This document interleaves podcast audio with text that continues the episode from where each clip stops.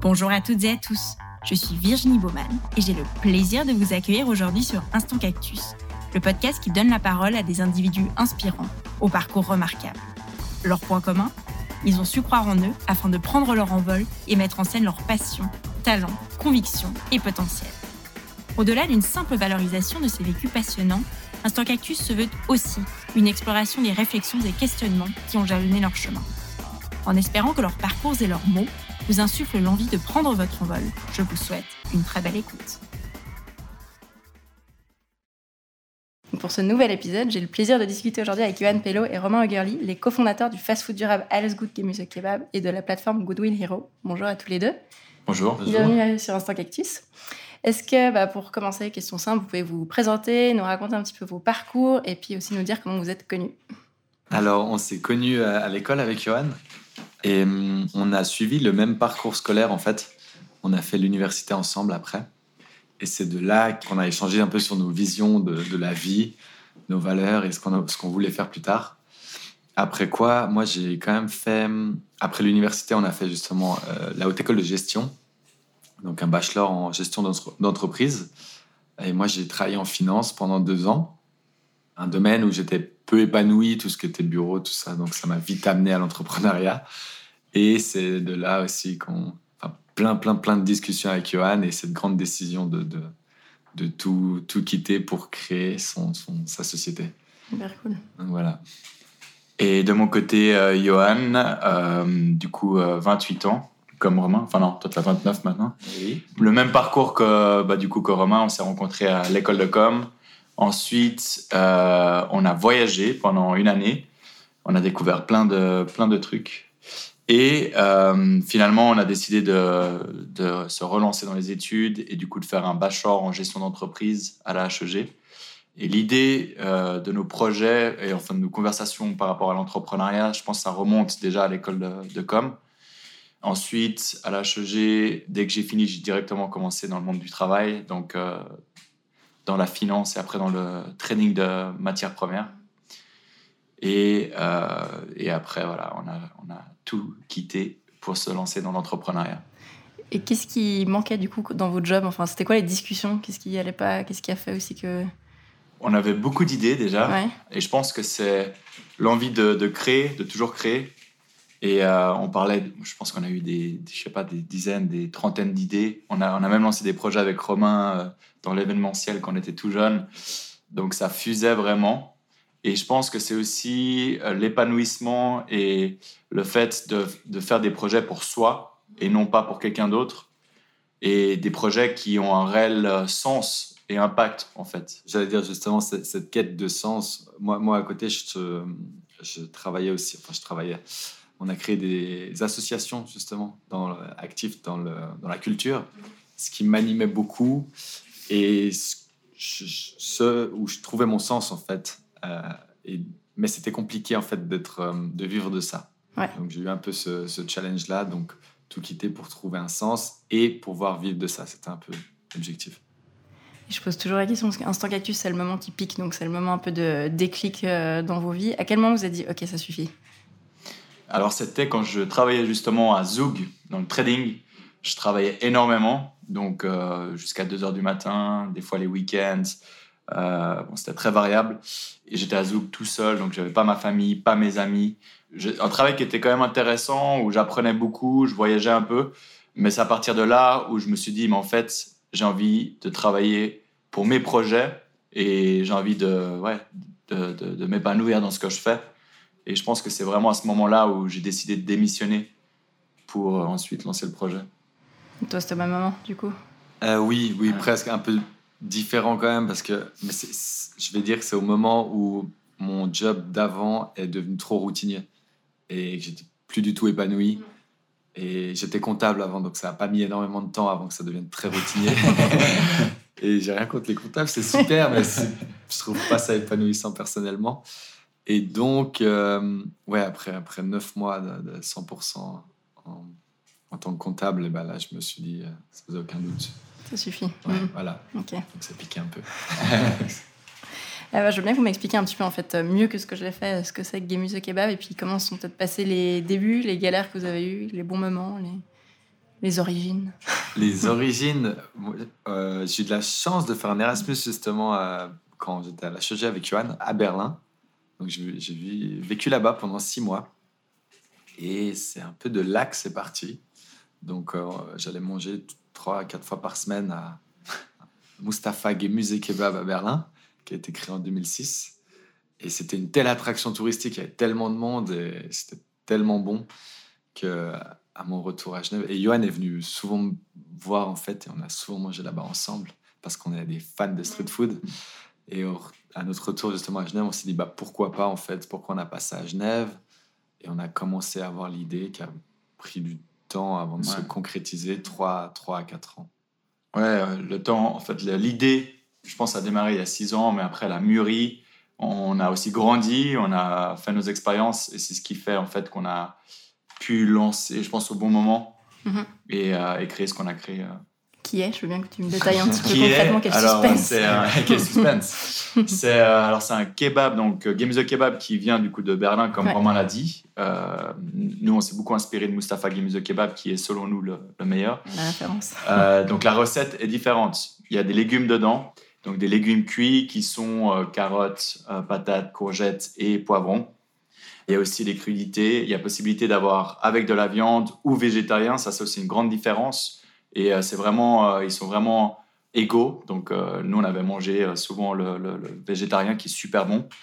Et du coup, c'est ça, ça, on s'inspirait de cette recette. Mais ensuite, on l'a adapté à nos valeurs et aussi au marché genevois. Donc, on suit aussi un axe de développement durable. Donc, les, trois, les, trois axes qui sont écologiques, social et économique. Donc, c'est un peu ça le projet. Et comment, alors chacun de ces axes, je veux bien que l'un ou l'autre vous me détaillez, comment ça se concrétise de manière tangible? Comment vous, avez, vous êtes passé à l'action sur ces axes-là? Alors, on a, on a défini justement des points d'action. Quelle, quelle action on aimerait entreprendre pour avoir un impact moins négatif, voire positif sur certains, certains sujets. Et par exemple, pour l'environnement, on a banni le plastique à usage unique. On fait toutes nos livraisons à vélo. On a acheté un vélo cargo. On a mis en place un système de consigne. Donc, on a acheté des verres consignés et des bouteilles aussi que les, personnes peuvent prendre chez eux et nous, nous ramener, qu'on lave nous-mêmes. Et on pousse aussi euh, nos clients à ramener leurs propres gourdes, leurs propres verres. Sinon, on travaille un maximum avec des produits locaux. À la base, il y a 15 à 20% de la recette originale de Berlin qui n'est pas locale. Donc, il y a de la feta, du citron. On a des tomates, on a des concombres qu'en hiver, on ne retrouve pas ici. Des poivrons et des courgettes. Donc ça, on ne les met pas en fait dans le sandwich. Ça, c'est la grosse différence. À Berlin, on va y aller l'hiver. Mhm. On aura le Gemüse Kebab avec tous les ingrédients. Nous, il varie vraiment en fonction des saisons. Donc là, on, enlève les, tomates concombres dans une semaine parce qu'on en a encore à, Genève. Et on trouve un peu des alternatives parce que sinon, il va rester un sandwich avec des patates et des carottes. Donc, il faut rester... Euh, le plaisir gustatif, c'est super important pour nous. Donc voilà, on fait aussi un sandwich 100% local de saison. Donc là, qu'on change tous les deux à trois mois. Mhm. Et environnemental, il y a des produits de nettoyage biodégradables aussi. Il y a le social, sinon, si tu veux parler du social. Ouais, alors le social, c'est on veut être en fait un, on veut permettre à des personnes qui ont obtenu l'asile en Suisse de faire leur première expérience chez nous, une expérience certifiante de 6 à 8 mois pour qu'ensuite ça leur sert d'effet de, levier pour qu'ils ensuite ils trouvent plus facilement un emploi à Genève. Donc on est en collaboration euh, avec euh, qui eux en fait nous aident dans les démarches administratives et ensuite font la transition aussi pour, euh, pour le, prochain défi des personnes qu'on engagerait. Donc là, euh, on, a, on vient de lancer ça en septembre et c'est quelque chose qu'on veut accentuer dans le, dans le futur. Après, on a des petites actions aussi. On a les kebabs suspendus, euh, par exemple. Très bonne idée de, Romain. En gros, le client peut euh, en fait acheter un kebab en plus. Nous, on lui, on lui offre un rabais. Et euh, ce kebab-là, on le met à disposition pour des personnes qui sont dans le besoin. Donc là, on en a, on en a offert, il me semble, 390 maintenant. Ah oui, quand même. Donc quasiment plus d'un kebab par jour à euh, faire à une personne dans, le besoin. Du coup, peut-être pour enchaîner sur ce que tu disais, euh, par rapport à ces critères de durabilité, est-ce que c'est un aspect qui était présent dans vos réflexions dès le départ ou c'est venu un petit peu au fil des, discussions et de vos évolutions? Je pense que c'était, au départ, c'était vraiment l'idée entrepreneuriale d'importer le concept et de un peu le revisiter, mais on a, je pense que c'est venu un peu plus tard. Quand je disais que l'idée a mûri, je pensais justement à ça. En fait, c'est des valeurs aussi qu'on a fait mûrir dans, nos vies, dans nos via, enfin, à travers nos expériences, etc. Et je pense qu'à la base, on n'avait pas pensé d'inclure le, développement durable, mais c'est venu par la suite. Exactement. et est-ce que, hum, du coup, est-ce que d'après vous, faire du business, en guillemets, enfin, être rentable et donc être durable, c'est possible ou c'est vraiment compliqué En guillemets, vous êtes euh, mis des bâtons dans les roues vous-même avec des contraintes supplémentaires en, se disant on va être durable? C'est une bonne question. Euh, on, pense que c'est possible déjà. Mm. on, y croit dur comme fer. C'est un, un, grand défi. Et nous, on veut par exemple, ce qui est compliqué dans notre cas de figure, c'est qu'on veut garder des prix accessibles. Et donc, euh, on fait tout maison aussi. Euh, dans l'aspect durable, on paye aussi 5% en plus que la convention collective de travail. Donc tout ça a un coût. Et en fait, du coup, on ne respecte pas les ratios des bonnes pratiques dans la branche de restauration rapide. On s'en sort parce que c'est assez populaire et puis parce que les gens soutiennent et on fait du volume. Mais c'est un gros challenge, c'est quand même un, nouveau modèle, j'ai l'impression. Et on est en train de, trouver justement les solutions pour que ce soit vraiment viable.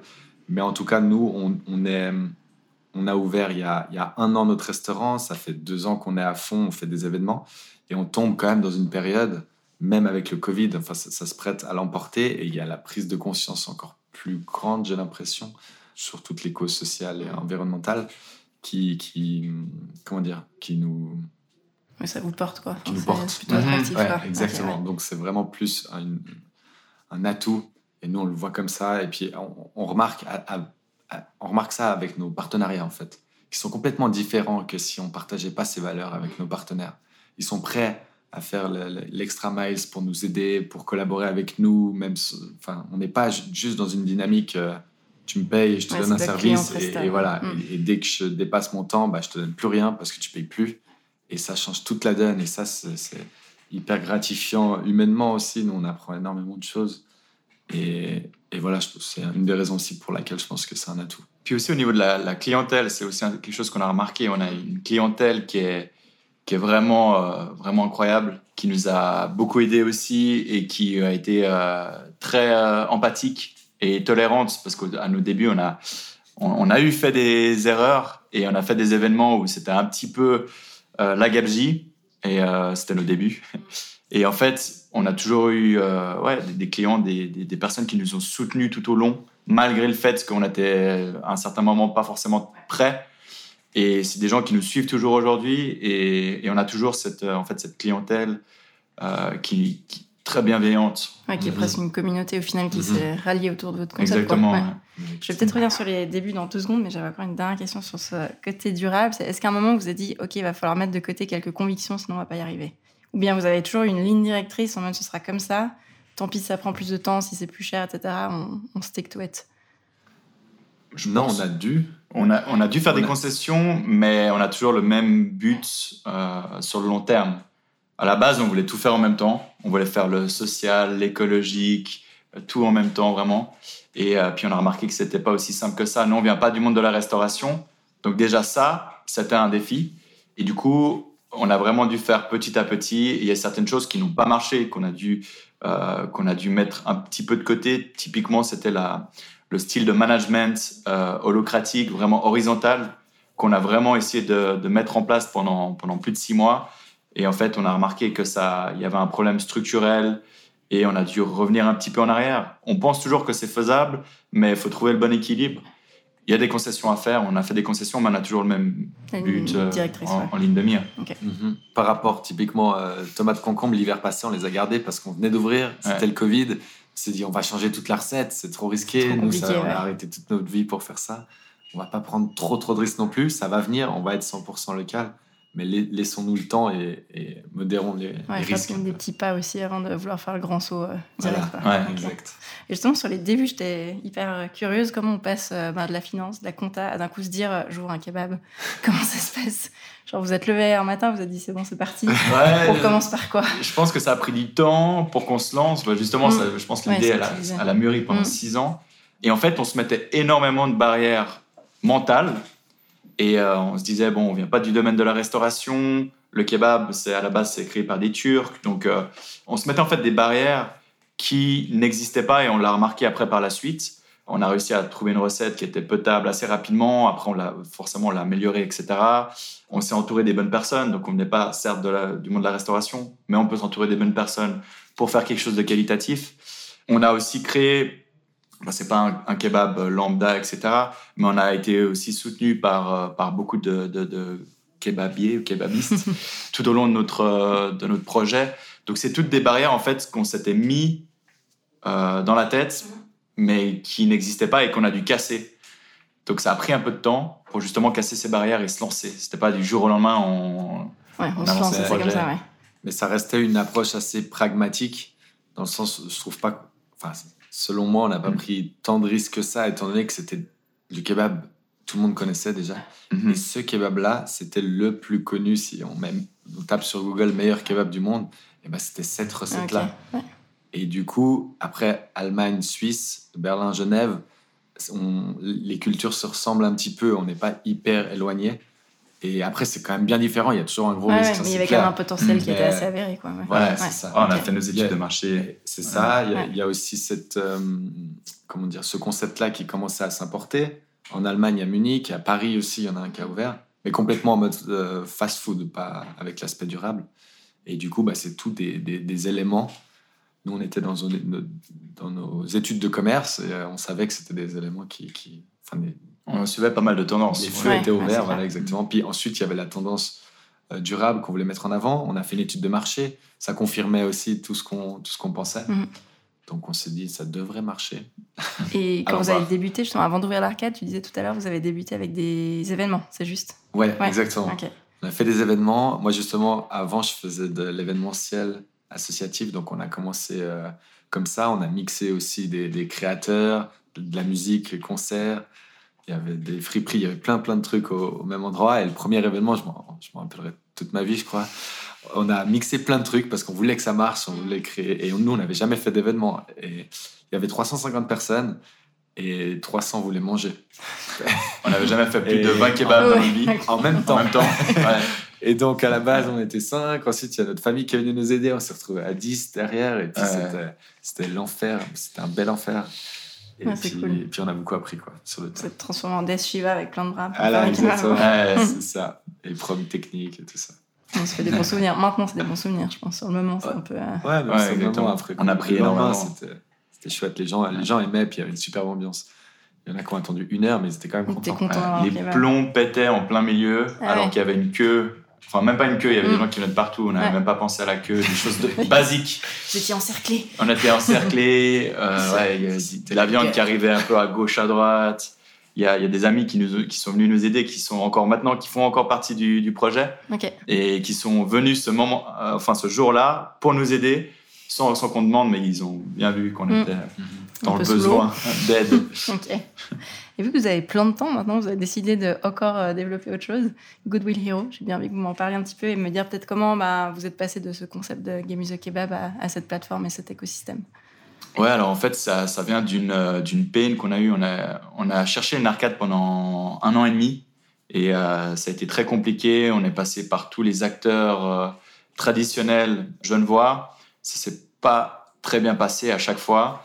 Euh, et, en fait, on est entouré de pas mal d'entrepreneurs dans la restauration, dans d'autres euh, domaines, et on a remarqué qu'on n'était pas les seuls. C'était il y avait toujours les mêmes feedbacks. Avec Romain, on s'est dit, mais en fait, faut, faut casser ce modèle qui est un peu, selon nous, un peu archaïque et qui pourrait en fait être beaucoup plus bienveillant, transparent et dans l'intérêt autant du vendeur que de l'acheteur. Et euh, l'idée est venue de, là en fait, et, et c'est un peu ça la ligne la ligne directrice. Et maintenant, ça enfin, la plateforme concrètement, elle fonctionne comment? C'est quoi la, vision derrière? Alors la plateforme, euh, le but c'est vraiment d'être transparent et bienveillant. Donc on fournit vraiment toutes les informations. Et aussi une chose qu'on a mis en place, c'est que le taux, c'est un taux forfaitaire. Donc pour éviter la surenchère, euh, c'est aussi quelque chose qu'on a, qu'on a rencontré avec Romain. En gros, à chaque fois on nous disait, bah, il y a un groupe qui, qui, a mis 20 000 francs ou 30 000 francs de plus que vous. On n'avait aucun moyen de vérifier. Du coup, on était obligé à chaque fois de s'aligner. Ce qui augmente la commission, forcément de l'argent, ce qui augmente le prix pour l'acheteur. Et euh, nous, on veut éviter ça. Et après, le but, c'est vraiment de, casser euh, les barrières euh, à l'entrepreneuriat. Donc, il y aura tout un côté de conseil et d'expertise qu'on apporterait.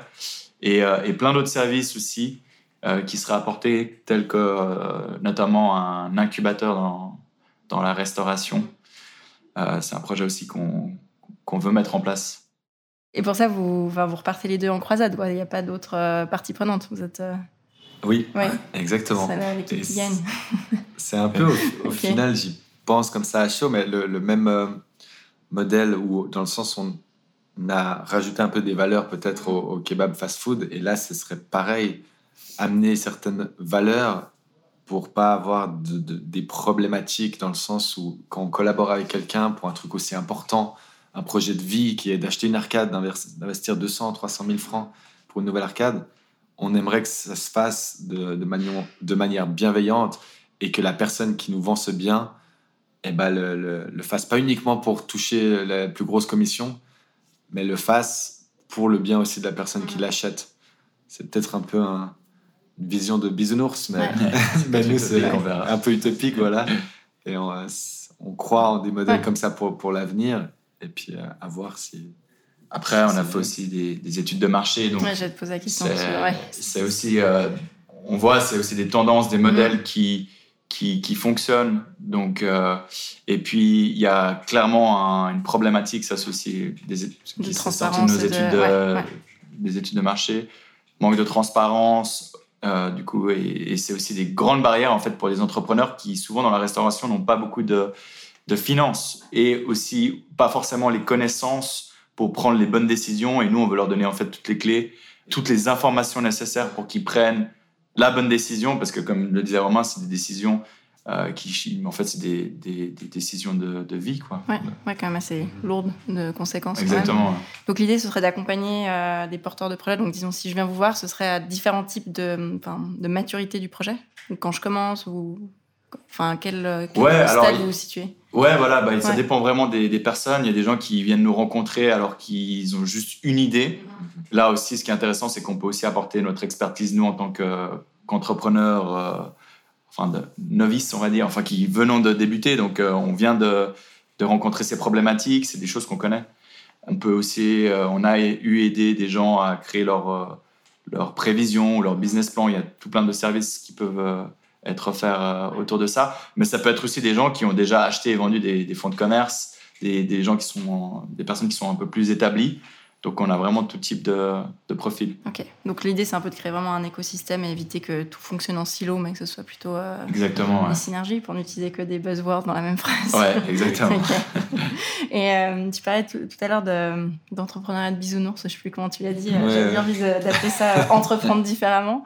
C'est quoi un petit peu le, comment dire, la, réception quand vous parlez de tout ça autour de vous? Alors pas des gens qui sont dans l'entrepreneuriat, mais les réactions c'est quoi? Ils sont plutôt enthousiaste ou plutôt à vous dire euh, c'est quoi cette idée euh, Vous mettez des barrières Non, alors euh, presque à l'unanimité en tout cas quand on a, on a confronté bah, le premier projet qui est le restaurant et ensuite le deuxième, ils sont, les, gens sont enthousiastes. ils y croient. Ouais, parce que ça, paraît logique en mhm. fait en 2021 que que ça se passe. Qu'il y ait ce genre euh, d'accompagnement et, de communauté. Ouais. Il y a, juste nos parents, des fois, qui sont. Ouais, bon, ça, c'est notre histoire. Ça, c'est le public challengeant, euh, c'est obligatoire. la, la, finance pour ouvrir un kebab, ça, ça n'a pas fait l'unanimité.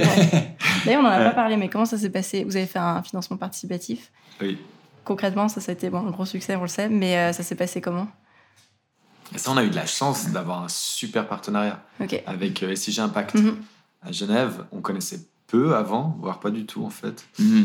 En fait, c'est une plateforme, pour la faire courte, qui met en avant des projets qui ont un, comment dire, un aspect euh, écologique ou même social maintenant. Sur le canton de Genève Sur le canton de Genève, si tu as un projet qui a un aspect environnemental ou écologique, ils viennent, ils t'offrent un soutien, tout ça gratuitement. Ils prennent pas de, de, commission en fait sur les fonds récoltés. ce qui est rare par rapport aux ce autres qui est rare. Nous, on, a étudié le crowdfunding. Moi, j'ai fait mon travail de, bachelor là-dessus. Et c'était des 10%, des 8% sur les fonds récoltés. Plus après, il faut payer des packages pour euh, être vu. Euh, enfin, plein de trucs différents qui revient à des 12-15% sur les fonds récoltés. Et donc là, ils nous ont aidés. Euh, ils ont complètement adhéré au projet. Et c'était incroyable. Et c'est complètement grâce à eux qu'on a il y a aussi un soutien, il, nous apporte des personnes qui nous aident dans la communication, dans le marketing. Euh, on, on, avait aussi la, la chance de, de, paraître sur leur newsletter. Euh, je crois qu'on avait aussi la possibilité d'avoir euh, une vidéo sur l'aimant bleu. Mm-hmm. ouais, franchement, c'est. Le réseau aussi, ils mettent en contact justement mm. tout leur réseau. Ça, c'est incroyable ce qu'ils ont créé. Euh, pour revenir peut-être sur la, plateforme et l'écosystème que vous êtes en train de construire, là vous en êtes où et c'est quoi un petit peu les, les next steps, euh, je sais pas, d'ici la fin de l'année, vu que le podcast euh, paraît bientôt? Ouais, alors on a créé la, la, plateforme en bêta test, donc là on est en train encore de faire des, transactions tests pour vraiment voir tout le processus et voir où il pourrait y avoir des, des problèmes. on aimerait en avoir plusieurs pour voir vraiment tout le, ouais, vraiment toute, toute, toute la transaction, le processus de transaction. Et sinon, tout ce qui est euh, les services annexes et aussi l'incubateur, qui, qui, va être un, un, projet, on va dire, euh, parallèle. Euh, pour le moment, on a des, enfin, on recherche déjà un emplacement.